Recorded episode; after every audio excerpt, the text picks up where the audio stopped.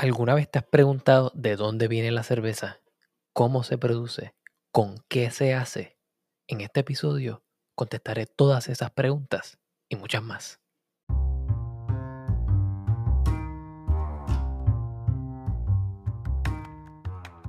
Bienvenidos al Food Engineer Podcast, un podcast dedicado a la exploración de alimentos y bebidas fermentadas.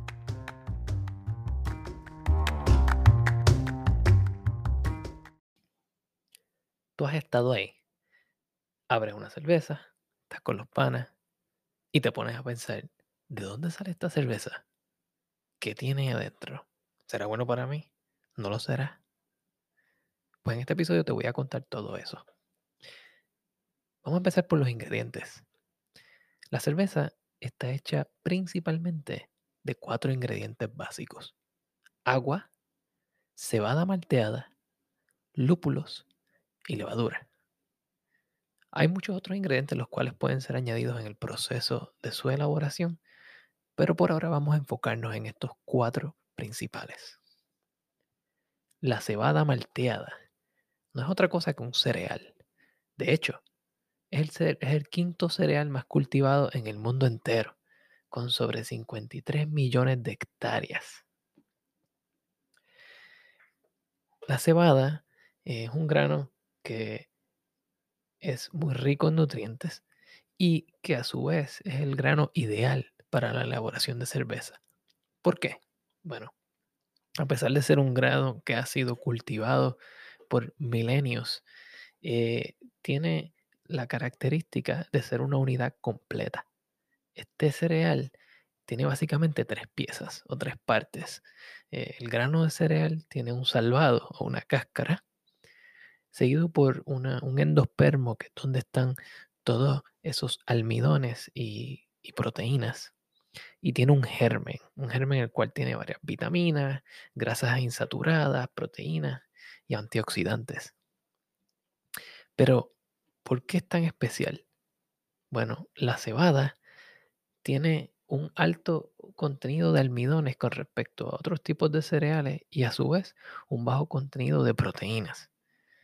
Los almidones son utilizados eventualmente para convertirlos en azúcares para la cerveza y las proteínas bajas evitan que la cerveza sea eh, muy turbia o muy oscura. En el proceso de malteado, eh, básicamente es una germinación controlada. Lo que estamos haciendo es este grano de cebada se moja o se humedece y por una cantidad de tiempo, ya sea una 24, 48 horas, hasta que empieza a suceder algo bien interesante dentro del grano. El germen eh, comienza a activar y eh, comienza a crecer. Se empiezan a crear varias enzimas que normalmente la planta utilizaría para convertir el endospermo en nutrientes para la planta. Y empieza a crecer una plántula, una pequeña raíz. Y en ese punto el malteador detiene ese proceso, seca esa malta y la lleva a un horno o la lleva a una tostadora donde le da el color ideal para la cerveza. Y no es un solo tipo, hay cientos de variedades.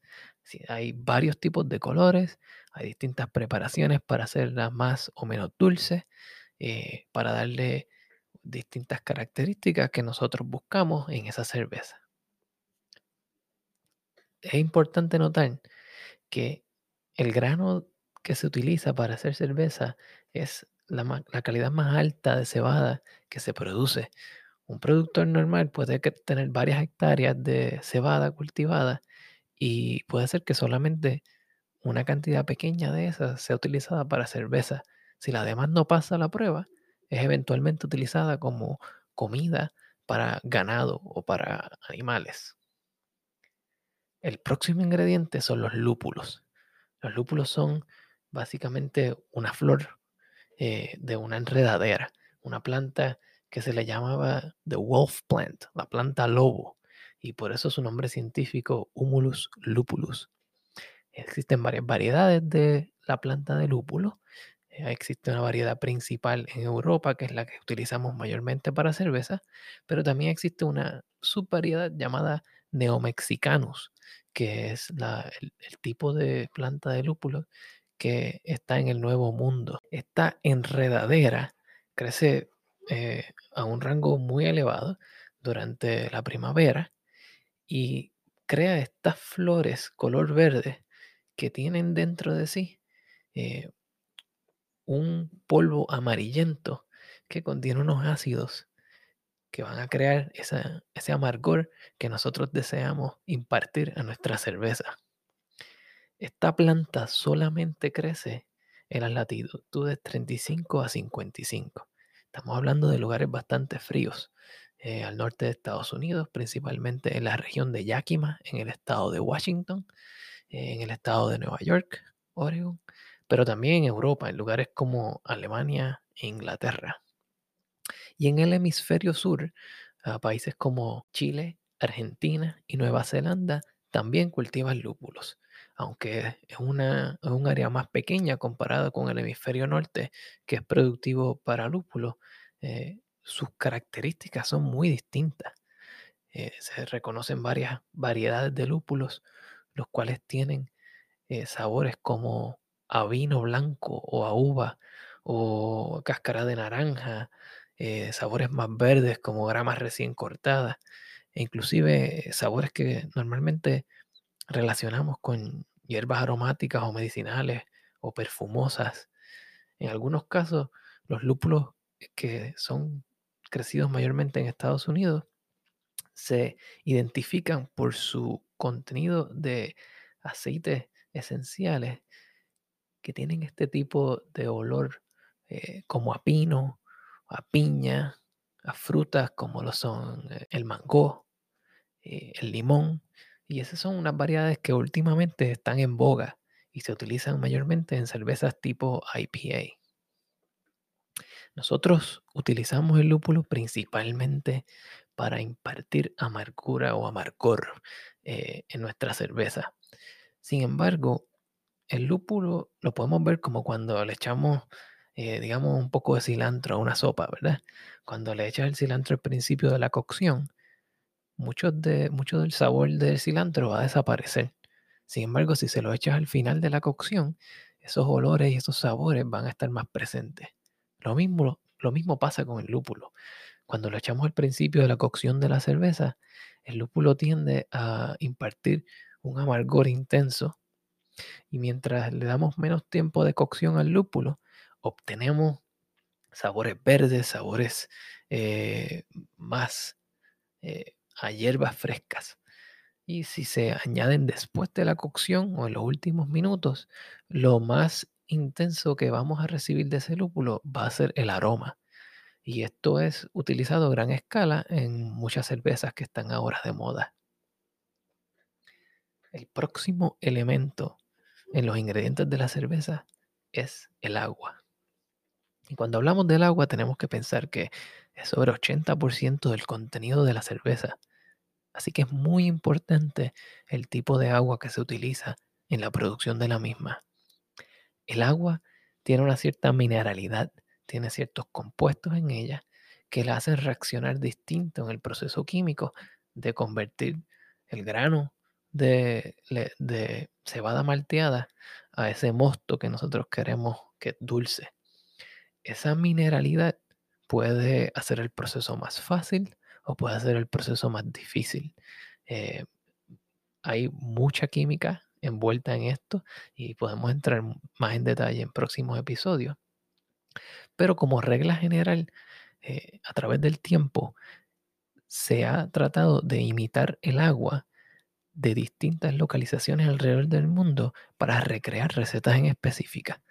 Eh, como ejemplo de esto tenemos eh, en Inglaterra el agua del Burton upon Trent. Es un área donde era bastante famosa por sus cervezas oscuras, ya que tenía un, agua con un alto contenido mineral, un agua dura. Luego, cuando surge la famosa cerveza IPA o IPA, se descubrió que este tipo de mineralidad en el agua de Burton upon Trent tenía la característica de resaltar una amargura intensa en la cerveza. Y hasta el día de hoy, hablamos de casi 150 años después, aún se intenta recrear el agua de Burton upon Trent cuando la gente intenta hacer una IPA clásica.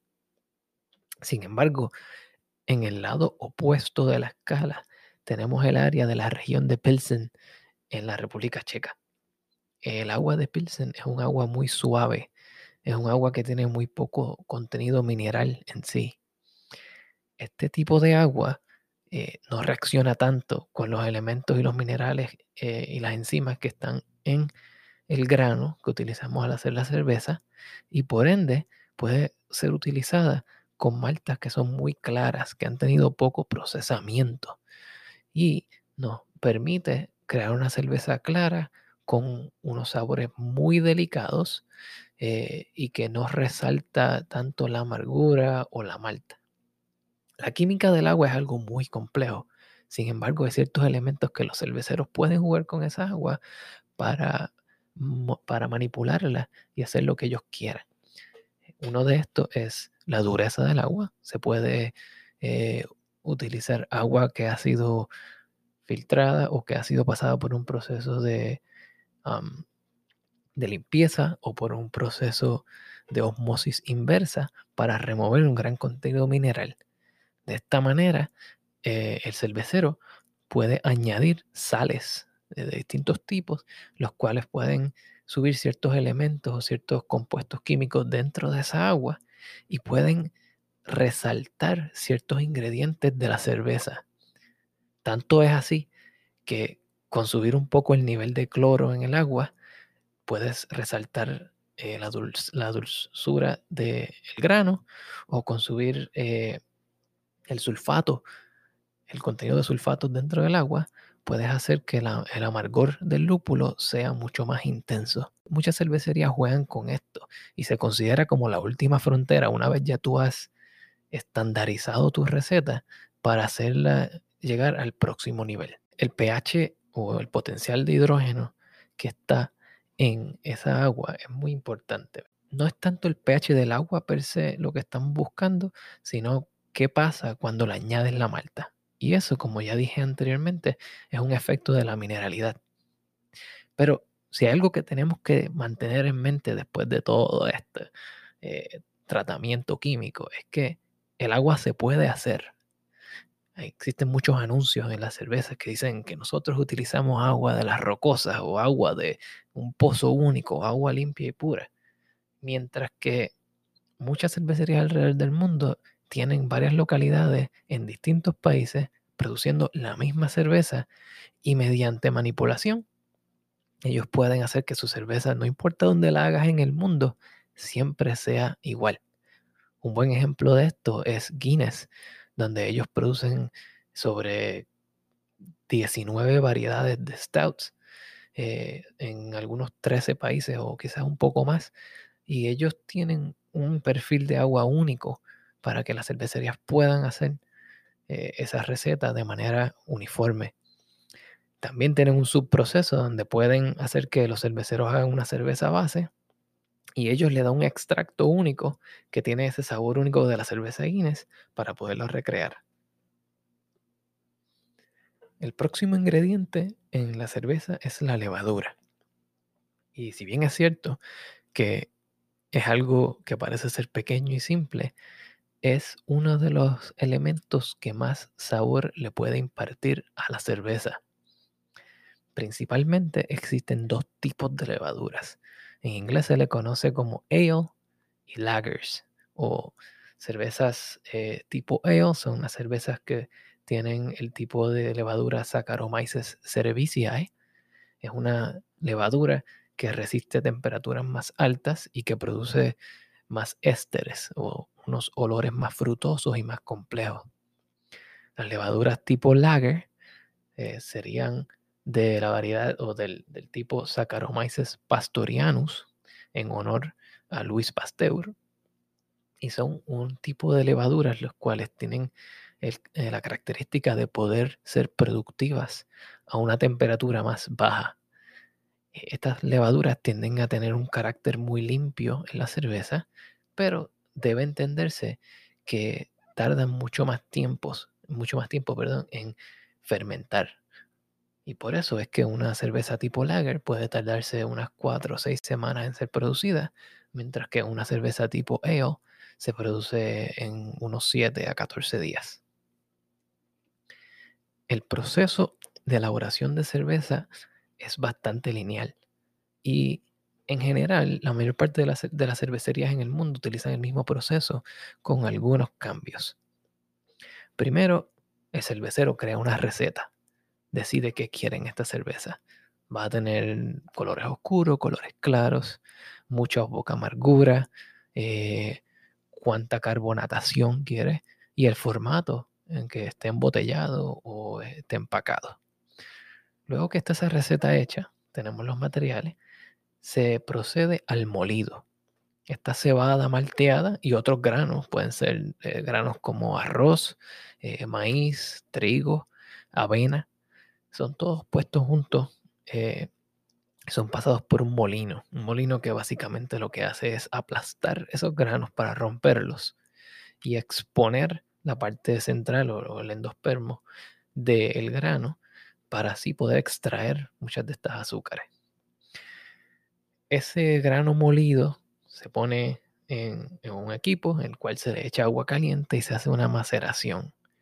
Esto es un proceso que depende altamente del control de temperatura y el tiempo. A ciertas temperaturas hay varias enzimas en el grano que tienen la habilidad de coger de estos carbohidratos, estos almidones complejos, y los rompen en pedazos más pequeños o en azúcares más pequeñas. Esta básicamente va a ser la comida que le van a dar a esa levadura después para que produzca alcohol y dióxido de carbono. Este macerado, luego de aproximadamente una hora, es separado. Se utiliza un proceso de filtración. Puede empezar pensar como si fuera el proceso de hacer café. Se separa el sólido del líquido.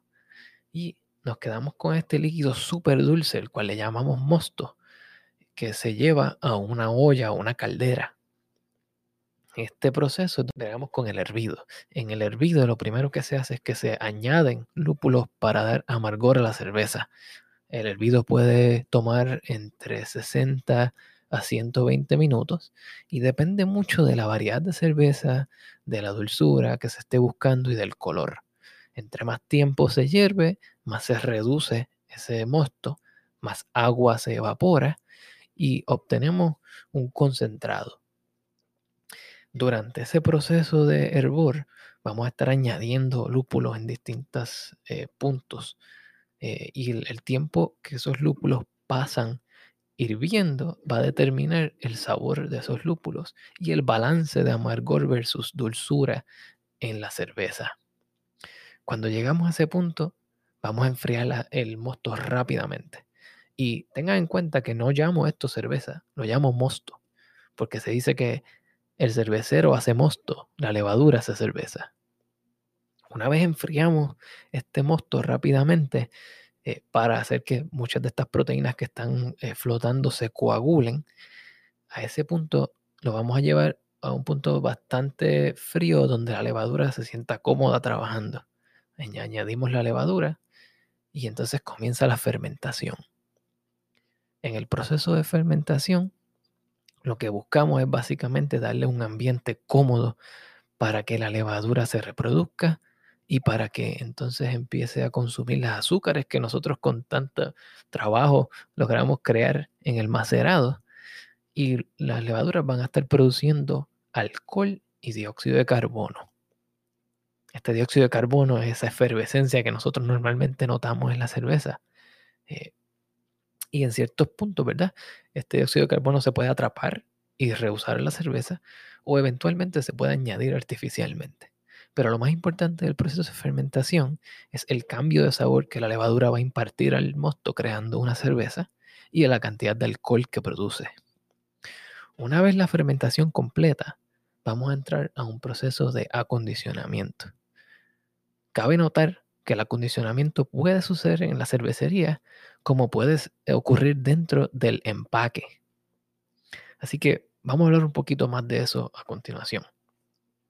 Una vez el acondicionamiento sucede, En algunos lugares se filtra la cerveza, especialmente cervezas las cuales son eh, como las Pilsners o las Lagers, que son reconocidas por su claridad.